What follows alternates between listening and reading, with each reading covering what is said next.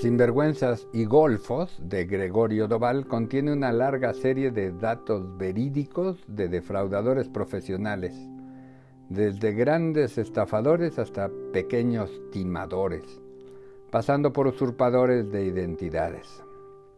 Muchos se hicieron ricos con ventas que a la distancia parecen absurdas y que sorprende la habilidad para convencer a cientos o miles de víctimas.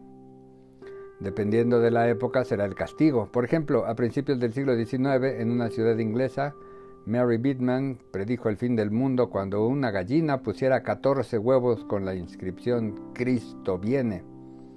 Cuando se descubrió el timo fue condenada por varios delitos, entre ellos el de brujería, y ahorcada sin más contemplaciones. La manipulación de datos científicos y religiosos es una constante para los embaucadores, que venden su supuesta inteligencia y su conocimiento revelador de verdades desconocidas. Desde teorías científicas hasta mitos, como el uso de la publicidad subliminal, se documentan fraudes con el propósito de obtener dinero o fama. También hay muchos ejemplos de impostores que se adjudicaron cargos militares o hicieron creer que eran descendientes de figuras importantes, tanto políticas como religiosas. Sin embargo, también hay embaucadoras encomiables como aquellas estudiosas que apostaron su vida para engañar a la sociedad en cuanto a su sexo, pues solo los hombres podían estudiar y desarrollar profesiones.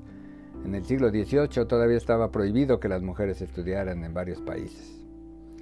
Es imposible comprender el fenómeno del engaño humano que parece constante sin establecer las condiciones del lugar y tiempo donde sucedió cada embuste masivo.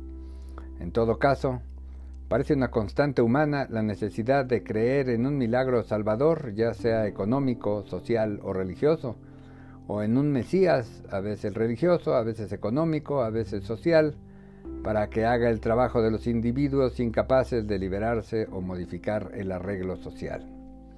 El pensamiento mágico está en todas las eras. Lo que hace siglos era ciencia aceptada, hoy se ha comprobado su falsedad.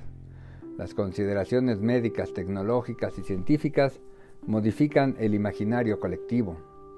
Si el hombre vive en un laberinto mental, es fácil cambiar el rumbo social.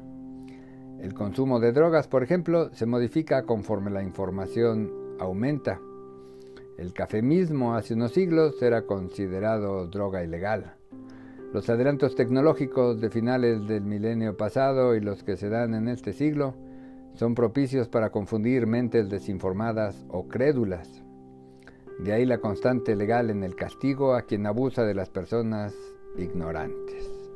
Si los engañadores profesionales no partieran de la certeza en apropiarse de la credibilidad social, seguramente no habrían cometido sus timos, pues más allá de la capacidad intelectual para, diferenciar el atraco del autoengaño, la trampa sin violencia se da en todos los niveles socioculturales, donde las personas pueden creer en que una persona es descendiente de Jesús después de dos mil años, o en la supuesta comprobación de beneficios médicos instantáneos.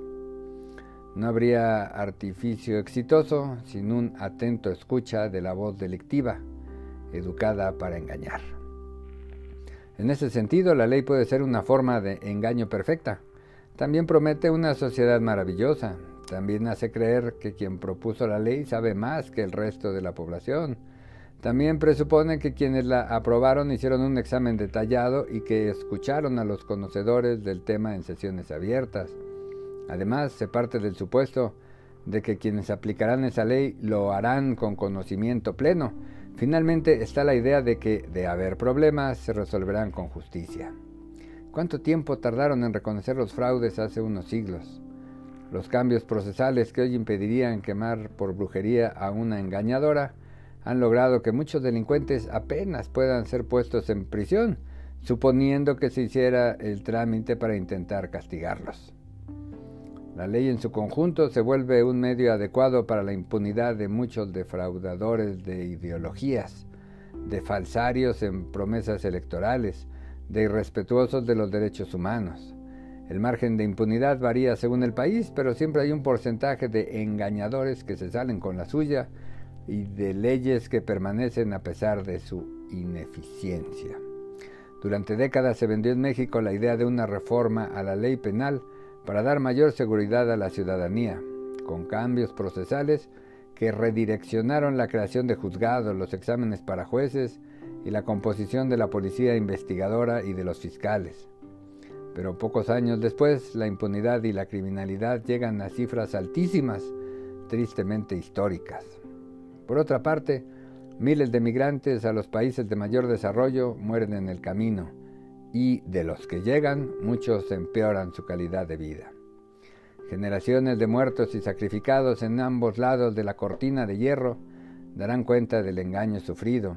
No existe el sistema social que verdaderamente dé oportunidades a todas las personas o que les garantice servicios y bienestar con equidad. En México cambian los partidos políticos, pero ni los políticos cumplen ni los pobres disminuyen. De religión ni hablamos. Las leyes han servido como herramienta inamovible de engaño. Los nuevos sinvergüenzas y golfos han dejado de ser individuos para ser entidades colectivas con ideologías publicitadas como reales, accesibles para cualquier persona del planeta y útiles para sociedades enteras. La posibilidad de castigo es prácticamente nula, pero todo depende ciertamente de que uno sea o se sienta una víctima. Gracias y hasta la próxima.